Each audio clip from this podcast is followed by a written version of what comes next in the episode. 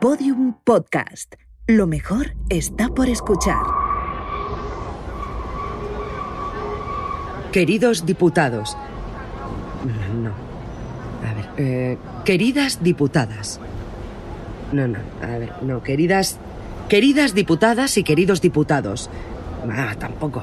Mm, querides diputades. Todavía te quedan vocales.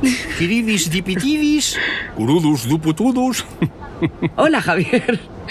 No te había visto. Bueno, quiero decir, oído. Tranquila, Rosa. Estaba bromeando. Seguro que irá bien. Eso lo dices tú que tienes años de experiencia hablando a la gente, pero a mí aún me tiemblan las piernas cada vez que me subo a la tribuna. Mm, es que esa tribuna impone mucho. Desde luego. Lo importante es hablar desde el corazón. Eh, Eso intento, pero no siempre es fácil. No, por supuesto que no. ¿Sabes qué? Piensa en él. Dicen que fue un gran orador. ¿Es ese señor de ahí del bigote que va con los auriculares puestos? No lo parece. No, mujer, el político que da nombre a la próxima estación. Ah, Javier. Sospecho que me vas a contar una de tus historias. Será solo un momento. Venga, vale. Así me olvido un rato de esto y además me encanta escucharte. Pues vamos allá.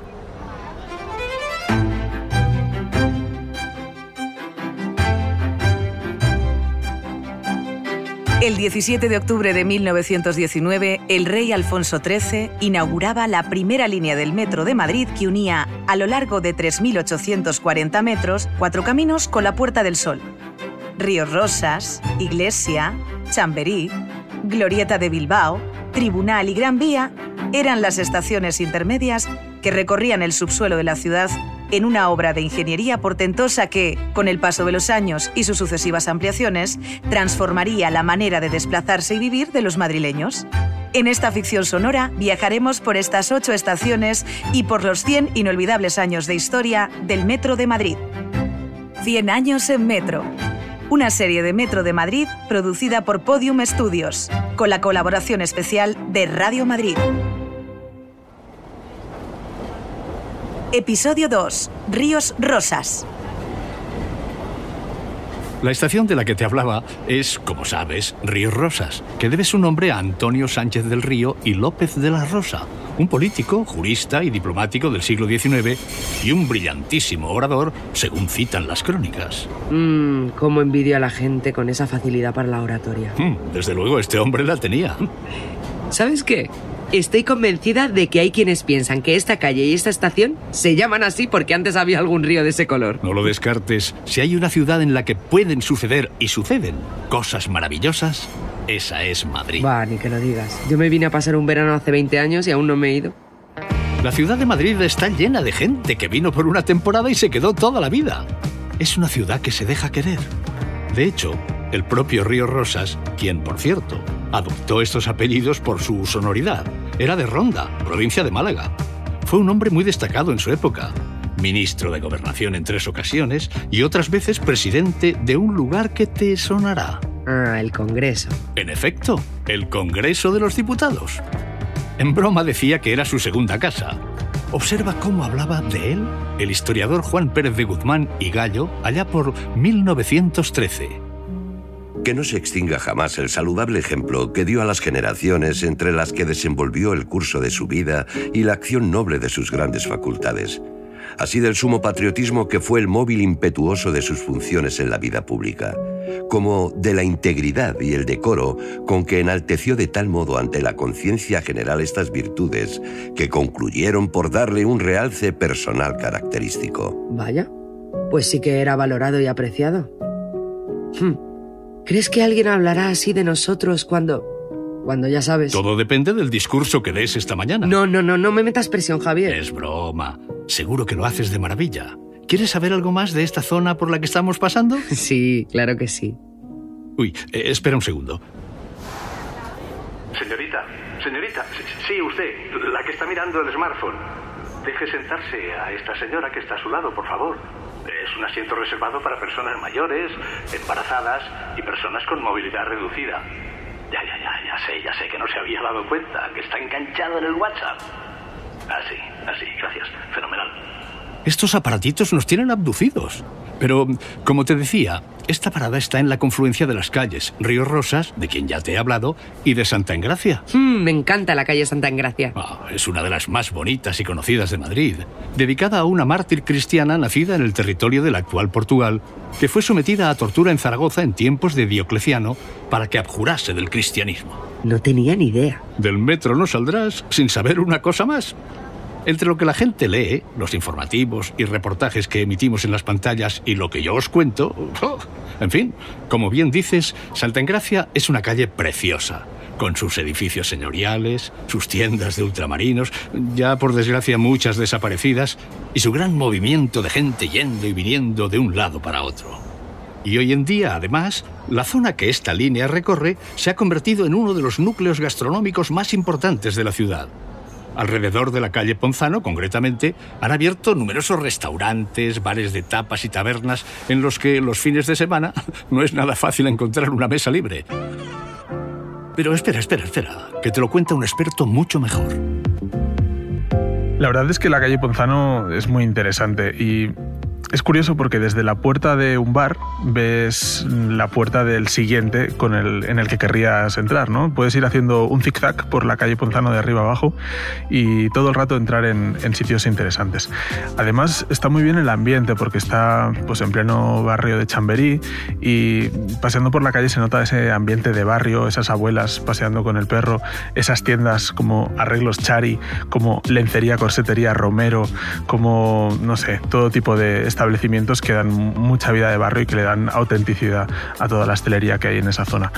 Quizá uno de los lugares más míticos es el Doble, la cervecería El Doble, que está en esquina con José Abascal, aunque tienen otra en la misma calle Ponzano llegando a Río Rosas. Eh, la verdad es que es un sitio que entras y te da la sensación de que estás en el Madrid castizo porque tienen una barra forrada de mosaico azul, las paredes están llenas de fotos de famosos como Schuster, Jorge Sanz, Nieves Herrero, Alberto Adrià, un poquito de todo. Ese era... Carlos Cano, el responsable de gastronomía de la Ah, cadena SER. sí, ¿Y cuánto sabe? Eso sí que es disfrutar del trabajo. Pero aquí no solo hay comida, también hay agua. Bueno, Javier, en toda la ciudad hay agua. Me refiero a que aquí está radicada una de las instalaciones del canal de Isabel II que provee de agua a Madrid y de un agua, por cierto, excelente. Me encanta el agua de Madrid, no como la de otras ciudades de cuyo nombre no quiero acordarme. Es también parte de la historia de esta ciudad.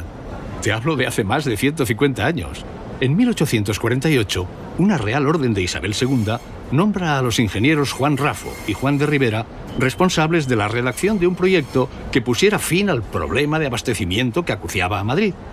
Así, ambos proyectaron la construcción de una presa, Sí. un depósito y un canal que eran suficientes para abastecer con agua del río Lozoya a cinco veces la población de Madrid en aquel entonces. Sí, siempre me he preguntado si el agua del grifo que bebemos es... sana. ¿Que si es sana? Mira, mira lo que dice José Miguel Mulet, profesor titular de biotecnología, área de bioquímica y biología molecular en la Universidad Politécnica de Valencia.